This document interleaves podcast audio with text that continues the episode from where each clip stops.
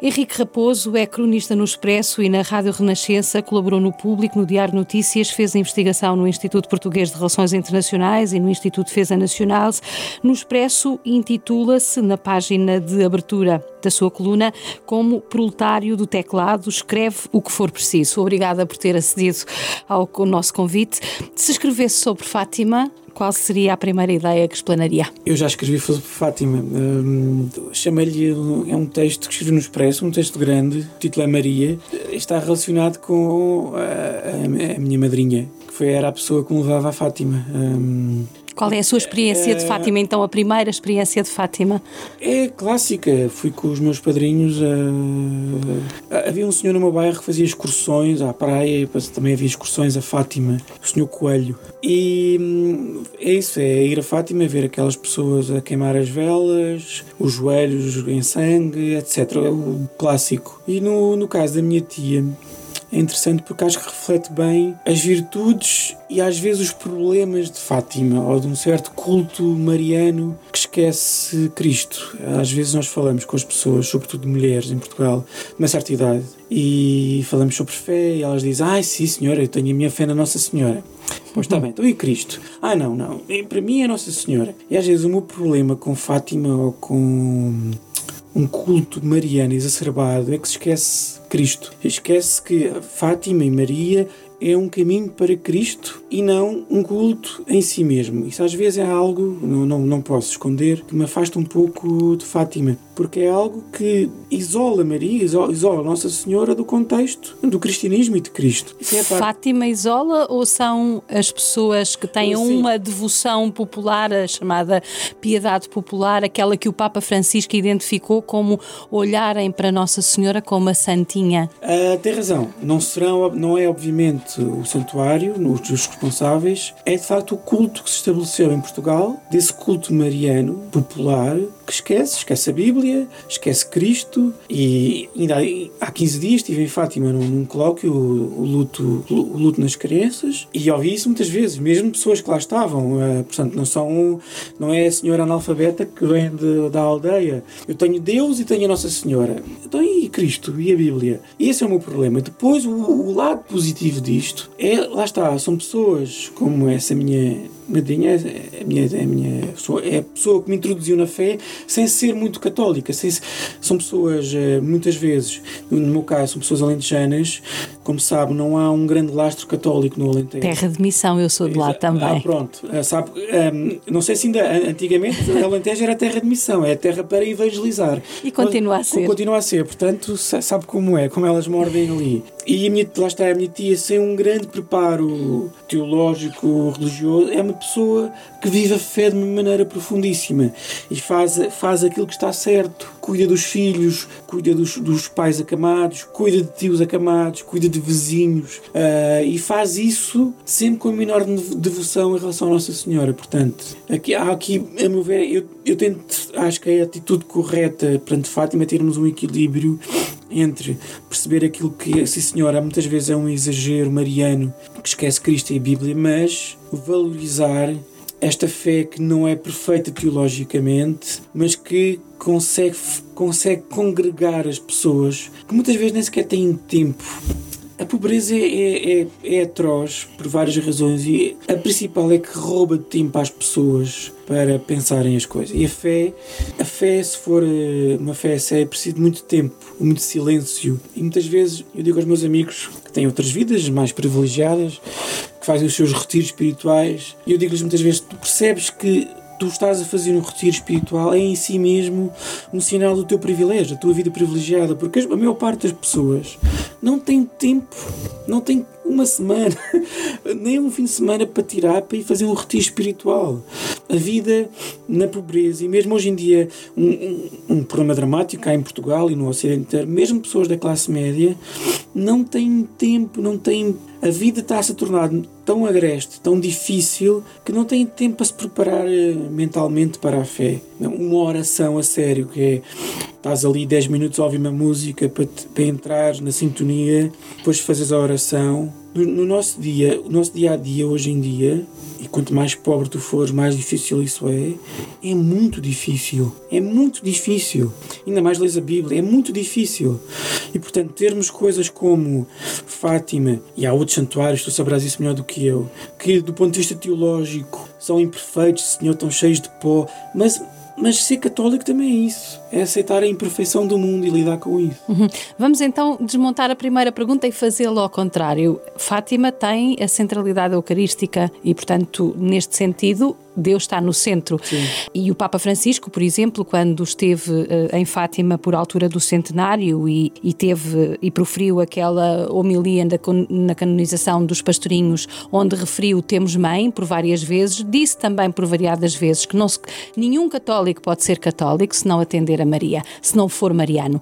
Ora, Fátima conjuga as duas coisas, uhum. não é? Remete para a mãe mas a mãe é sempre o coração Uh, e o refúgio que nos conduz até Deus, até ao Pai, uh, até ao Filho.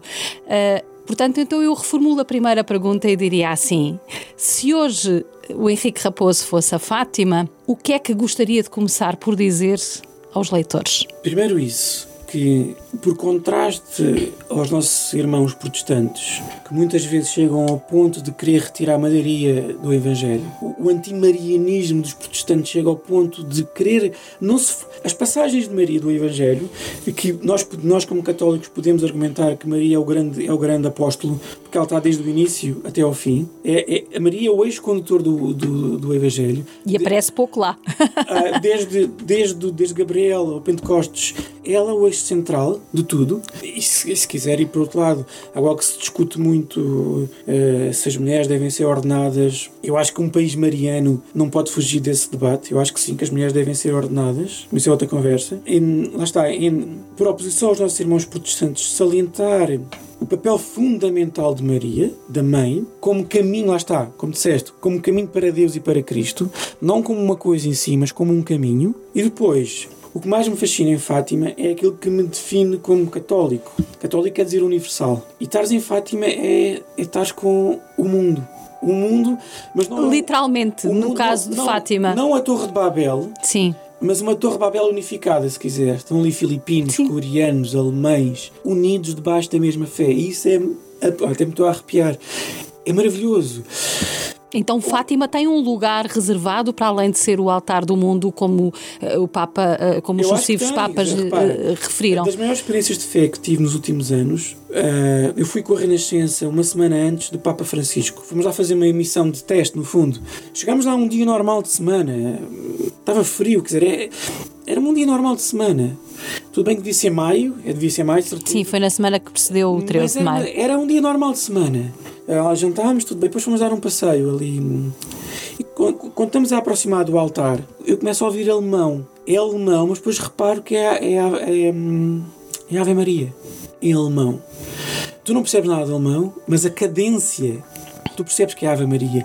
E aquilo foi um choque brutal, eu arrepiei-me todo. Lá está, tu percebes, eu não falo alemão, mas estão ali provavelmente austríacos ou bávaros a rezar aquilo que eu rezo todos os dias com, com minhas filhas. E tu percebes no tom de voz, no timbre, aquela linguagem escondida da fé. Tu não precisas, lá está, tu não precisas de de perceber verbalmente grama, o que eles estão a dizer, mas tu sentes. E acontece com filipinos, com coreanos, com africanos. Tu não percebes o que eles estão a dizer, mas estamos ali unidos. E isso é fortíssimo, é fortíssimo. E hoje em dia, num mundo cada vez mais tribalizado, uh, Fátima tem um Fátima e santuários como Fátima têm um papel fundamental. Que papel é esse no diálogo interreligioso, no diálogo ecuménico? Eu, eu não é, eu não é isso que eu estou a falar de, entre religiões, estou a falar entre nações. Repara, na Europa tu tens as nações cada vez mais nacionalistas e a jogarem tijolos uns aos outros. E nesse sentido, o catolicismo tem o dever de ser a ponte entre nações. Uma das coisas perigosas que podem ocorrer no mundo em que nós estamos hoje em dia, o Trump, o Brexit, essas coisas todas, é os católicos transformarem-se numa tribo entre tribos, em vez de serem a, a, a ponte entre as várias tribos. E, e, esse é o nosso papel como católicos hoje em dia: é apelar ao universalismo, àquilo que nos une e não há aquilo que nos divide. Uh, mesmo nos Estados Unidos, repare, eu acho que nos Estados Unidos o catolicismo, por oposição à chamada Bible Belt dos, uh, dos protestantes, que se tornou um fator de divisão. Sobretudo os calvinistas, sim. Sim, tornou-se um fator de divisão nos Estados Unidos. O catolicismo pode ser um fator de união e de moderação, não só porque une parte da população branca, entre aspas, que já existe com os hispânicos que chegam. O catolicismo é, é evidentemente um fator de união entre esta nova, esta nova vaga de imigrantes que vêm do Sul e partes da população americana que lá estão, mas mesmo pensando só uh, nos americanos uh, que já estão lá há várias gerações, o catolicismo, por exemplo, em questões como as armas, é um fator de moderação que pode unir crentes e não crentes numa nova lei que limite de facto o acesso às armas. Uhum. É um exemplo é um exemplo muito concreto, porque ser cristão e ser católico sem concreto não vale a pena. É um exemplo muito concreto. As armas nos Estados Unidos, um, um assunto que divide em absoluto a sociedade americana. O catolicismo pode ser um fator de união que leva a uma mudança positiva uh, nos Estados Unidos. Sobretudo porque leva à conversão do coração dos homens e, e uh, uh, o acontecimento de Fátima justamente tem essa dimensão. A partir dos diálogos e das, das memórias da irmã Lúcia, nós ficámos a saber que Nossa Senhora, nas aparições, uma das coisas que pediu é justamente a oração pela paz. E em Fátima, todos os dias se reza pela paz. Portanto, havendo um clima de oração, sendo crente e acreditando no poder da oração e, em particular, a oração pela paz, nós podemos dizer que Fátima tem todos os ingredientes para ser hoje um protagonista importante no desenvolvimento e na promoção da paz. Do ponto de vista espiritual e interior um, do coração de cada homem, sem dúvida, no sentido em que, em que simboliza esse lado universal e católico que eu acho que, nos, que nós não podemos perder nos, nos, não podemos perder nunca e hoje em dia eu temo que boa parte do mundo cristão e católico uh, entre uma espécie de tribalismo de nós contra eles que perde de vista o, fundamento, fundamento de sermos católicos, é o bom samaritano. Quer dizer, as pessoas esquecem que com o tempo as palavras perdem um pouco o seu significado original. E a parábola do, do bom samaritano? O samaritano era o mulato ou o negro daquele tempo. E hoje em dia eu, eu fico muito preocupado quando vejo cristãos, católicos ou não, a apoiarem eh, projetos políticos nacionalistas e branco e de, de uma pureza branca que, que, que, não sei bem o que isso é, mas uh, sim, como acontece no Brasil, como uh, acontece exatamente, nos Estados Unidos, ainda exa que exatamente. protestantes, sim. Eu, eu, eu acho que esse, esse, esse, esse hum, pecado é mais evidente no, no, mundo evangélico e protestante, por enquanto. Uhum. Uh, e, portanto, nós, como católicos, temos de ter cuidado. E... O que é que a Igreja precisa de fazer para evitar essa derrapagem uh, e esse perigo que é um perigo real, concreto? Uh, basta ver o que se tem dito e o que se tem feito nas redes sociais. Eu acho que o Papa Francisco tem dado a mensagem certa. Eu acho que ser católico não é acreditar em muros. Nós não podemos deixar eh, literalmente povos inteiros morrer no Mediterrâneo. Isso, isso seria inaceitável do ponto de vista moral. Obviamente que acolhê-los traz consigo enormes problemas políticos e sociais, como, como temos vindo a ver. Mas eu prefiro esses problemas do que o outro problema que é deixar aquelas pessoas morrer e continuam a morrer, muitas delas, ou ficar presas ali na Turquia na, na Grécia e Itália em condições uh, subhumanas. Mas eu prefiro, e essa, essa, essa, essa questão colocou-se há 5 anos ou há 4. Nós temos, dois, nós temos dois caminhos: abrimos as portas ou não abrimos as portas. Os dois caminhos têm problemas. Eu, mas eu prefiro os problemas que advêm de eu abrir as portas. Porque a outra solução é, é inaceitável. Uhum. Agora, eu acho que de facto, é, mesmo junto do, do mundo católico, o Papa Francisco tem enormes uh, inimigos, adversários, que estão num caminho preocupante que me faz lembrar um caminho que, os, que o mundo católico, pelo menos o mundo católico do sul da Europa, França, Espanha e Portugal seguiram há 100 anos, que foi apoiar soluções uh, ditatoriais, porque viram nessas soluções ditatoriais as únicas soluções que, para protegerem a sua fé. Não. Uh, Nós, nós em Espanha, para sermos contrários aos republicanos que sim queimavam igrejas, nós não tínhamos que apoiar os franquistas que matavam os republicanos. Podíamos ter feito uma, uma opção ao centro, uh, como disse Pegui, um escritor francês que valia a pena recuperar, porque foi alguém precisamente que percebeu uh, essa chantagem que foi feita aos católicos, que para sermos católicos tínhamos que apoiar, naquele caso, Franco. Não, isso não é verdade. Como hoje em dia eu julgo que se está a fazer por exemplo, nos Estados Unidos ou, no Brasil, se queres ser cristão, tens que apoiar Bolsonaro. Não, isso não é verdade. Isso é uma chantagem inaceitável uh, que se faz sobre o crente. E nós, como católicos, temos que ter muito cuidado com isso. É porque estamos a chegar a um momento, isso é muito claro em países como a Polónia, por exemplo, onde há, está-se a criar uma cultura, a meu ver, problemática, que eu já vi lá eu estive lá na Polónia, numa daquelas viagens muito interessantes que fazem jornalistas e escritores, que é que falares com figuras do, do poder. Sim, e o Partido de Justiça e Liberdade ah, tem-se socorrido as grandes bandeiras já, do, da Igreja Católica para granjear votos e para granjear isso apoios. Já, isso, já, isso, isso já foi há 10 anos e já se percebia isso e portanto nós temos de ter cuidado com isso. Um, ser católico é ser do bom samaritano e não fechar a porta. É ser universal e é abrir. Universal. É e abrir. É perceber muitas vezes que são os bons samaritanos, ou seja, aqueles que não são como nós, não, não são tal e quais como nós, como a minha, para acabar a conversa com a minha tia que não que nunca leu a Bíblia e que não vai à igreja, que, mas que ela é muitas vezes a pessoa que está no, moralmente certa.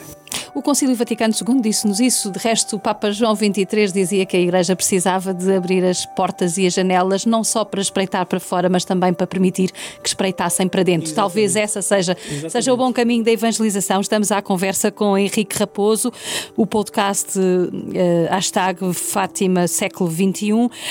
Henrique, Dom José Tolentino, há dois anos atrás, eh, quando esteve em Fátima no simpósio teológico pastoral, dizia. Mas fala Tolentino. Sim. Sim. Uh, ainda o Dom José Tolentino, na altura, Padre Tolentino, aliás, uh, tive, uh, estive à conversa com ele, justamente neste formato dois dias antes de ser conhecida a, ordenação cardinalícia. Um, cardinalícia, não, perdão, uh, de episcopado, de bispo. Uh, dizia então que Dom José Tolentino apresentava. Uh, os santuários hoje como lugares de acolhimento da fragilidade. O lugar de paragem, aquele lugar onde se faz reset, não é? Para tudo, parece que para o tempo, que para a vida e somos só nós, com as nossas fragilidades, com as nossas circunstâncias, umas vezes melhor, outras vezes pior, mas sempre nós e as nossas circunstâncias diante, diante da Virgem e diante dela diante de Deus. Pergunto-lhe se eh, quando esteve em Fátima, agora recentemente, na, um, uh, no, no, para o, o, o, seminário sobre a morte, as crianças e o luto, também de alguma forma experimentou essa condição de peregrino frágil, de alguém que se desloca à procura do consolo e do colo. Ah, mas isso é sempre, não foi só neste fim de semana, nesse colóquio em particular. Eu acho que sim, uh, eu concordo com, com o Tolentino. Acho que os santuários, como Fátima e haverá outros, vão crescer. Vão crescer, em, em vão crescer no sentido numérico mesmo. Objetivamente. Vão crescer porque são espaços onde as pessoas podem expressar aquilo que a sociedade não, não, não, não lhes deixa. Uh, invocando esse colóquio muito interessante. Às vezes os colóquios não são nada interessantes, mas este sobre morte, luto, em redor das crianças foi muito interessante. E tem dois grandes patronos, não é? São uh, Francisco e Santa Jacinta Marto, cujo centenário se assinala. que pais, professores, médicos, enfermeiros não têm uma narrativa para o luto. Ou seja, não sabem falar do, da morte de alguém à criança, primeiro ponto, e depois eh, não sabemos como conversar sobre a morte das crianças. Porque a sociedade. Porque a sociedade, a sociedade, a sociedade eu escrevo muito sobre isso aqui na Renascença. A sociedade como que ilegalizou a morte. A morte desapareceu do espaço público, desapareceu da literatura, da música, do comentário. Os cemitérios, não se, os cemitérios novos não se chamam cemitérios, chamam-se tanatórios, que vem do grego tanos.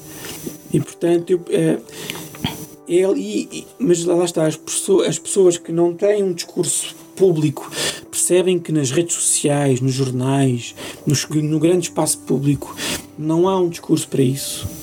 Uh, deixamos de refletir a morte uh, nos nossos gestos. Repara, hoje em dia a morte, eu ainda sou do tempo onde a minha mãe e minhas tias lavavam e vestiam os corpos dos meus avós, dos meus tios. Eu via isso. E isso faz parte, isso faz parte do luto, faz parte de, da carne do luto. E hoje em dia tudo é higienizado. Morremos nos hospitais. Tudo muito ascético. Tudo muito ascético. Morremos nos hospitais, o corpo vai para a morgue do hospital, passa para a agência funerária, vai para, vai para, para o velório. Muitas vezes nem, não, não, nunca mais vemos, nunca mais tocamos. As pessoas já nem sequer querem tocar na terra que se atira lá para dentro da, da cova. E portanto, eu acho que faz, isso faz. Essa relação física com a morte que está ilegalizada dos nossos gestos, do nosso pensamento, do, do, da nossa escrita e da nossa leitura por arrasto tem depois, em locais como Fátima, uma explosão emocional. Eu sempre que vou a Fátima vejo explosões emocionais incríveis das pessoas. Uh, lá está, porque nem, se, se calhar, nem nas igrejas no, no, dia a dia elas têm espaço para, para se expor emocionalmente. Uhum. Qual é o papel que a Igreja pode ter eh, no despertar deste debate na sociedade? Que é um debate que tem que ser feito, quer dizer, a, igreja... a, a morte para a morte é mais uma condição de, de, vida, não é? É a condição humana. Uh, a igreja, a é aquilo que nós tem, temos, certo? Sim. A igreja tem que sair da, da igreja, tem que ir para o mundo. Então, os, pa, os padres, os bispos, toda a gente tem que sair para o mundo. Eu, eu estive a falar com um jesuíta, apresentei esta semana um, um livro de um, de um jesuíta que eu, que, eu, que eu estimo bastante, o Paulo Duarte porque é, é, um, é um padre que vem muito para o mundo. Uh, tem a sua formação teológica, obviamente, mas fala com as pessoas através de ferramentas que ele vai buscar à sociologia, à antropologia, à psiquiatria, à dança, ao teatro, ao cinema, à literatura. Nós precisamos de padres, de bispos que falem a linguagem do mundo porque se tu não tu podes saber a linguagem dos anjos, é aquela passagem da, da, de uma das cartas de Paulo, podes saber a linguagem dos anjos, mas tu não sabes a linguagem do homem que está ao teu lado, és um sino, és um sino a tocar. Ok, as pessoas ouvem o sino, está bem, mas não estás a falar para elas. E o padre Nuno, que, que, que foi capelão do São João do Porto, que fez este colóquio sobre luto e crianças, também é um bom exemplo. Ele fez uma tese em antropologia. Uh, recolhendo o seu, a, sua, a sua experiência de capelão no Porto, o trabalho de campo da antropologia estava feito. É isso que precisamos. Eu, eu sinto isso. Uh, eu, eu, eu, preciso do, de um clero mais próximo das pessoas, que saia. Do, o, o padre do meu bairro, eu não conheço o padre do meu bairro, porque eu não o vejo nas ruas do meu bairro ele não é uma figura do meu bairro. Porque a igreja, ao sair para a rua, traz consigo, não é a morte, mas é, é uma, uma atmosfera, um pensamento onde de facto a morte existe e não podemos fugir dela. E prepara-nos para isso. Eu acho que nós, muitos dos sintomas que nós temos hoje em dia, nos, nos miúdos, nos jovens, os Estados Unidos são, são, são sempre o, o, primeiro exemplo que vem à cabeça porque eles estudam, eles estudam-se quase ao momento, quase em direto e têm logo números e as depressões e os suicídios em, nos miúdos eh, já neste século, ou seja, o miúdo nascido já neste século, em 2000, está, está a chegar agora aos 20 anos. E são números assustadores. São assustadores de mutilações, depressões, suicídios. São assustadores são assustadores. O suicídio, que foi sempre uma história, sobretudo masculina, está a ser feminina neste momento. Que educação estamos nós a, a que, em que bolha estamos nós a, a, colocar os nossos miúdos para que quando eles chegam aos 15, 20, anos, eles implodem por absoluto. A meu ver, é a, a nossa paranoia protegê-los de tudo que implica dor e morte. O sofrimento não é explicado. O sofrimento, qualquer tipo de sofrimento não é explicado. E nesse sentido, a Igreja e santuários como Fátima podem ter um, um papel central. Papel central, só para, mesmo para terminar. Sim. Aquelas jornadas de juventude que vão ocorrer na, no, na minha velha terra, ali na fronteira entre Lisboa e, o Conselho de Louros, eu espero que não sejam só uma coisa festiva. Espero que seja também um espaço de, de reflexão. Espero que seja um espaço. Eu nunca, eu nunca tive uma coisa assim, nesta vou estar porque é aqui na minha, da minha cidade. Espero que não seja só uma coisa festiva. Espero que seja uma coisa que leva os jovens a refletir. A e Fátima terá certamente um papel importante também, até nas pré-jornadas e depois no pós-jornada. A morte, o sofrimento faz, fazem parte uh, da vida e só superando isso é que nós podemos viver uma vida com, com alegria. Muito obrigada.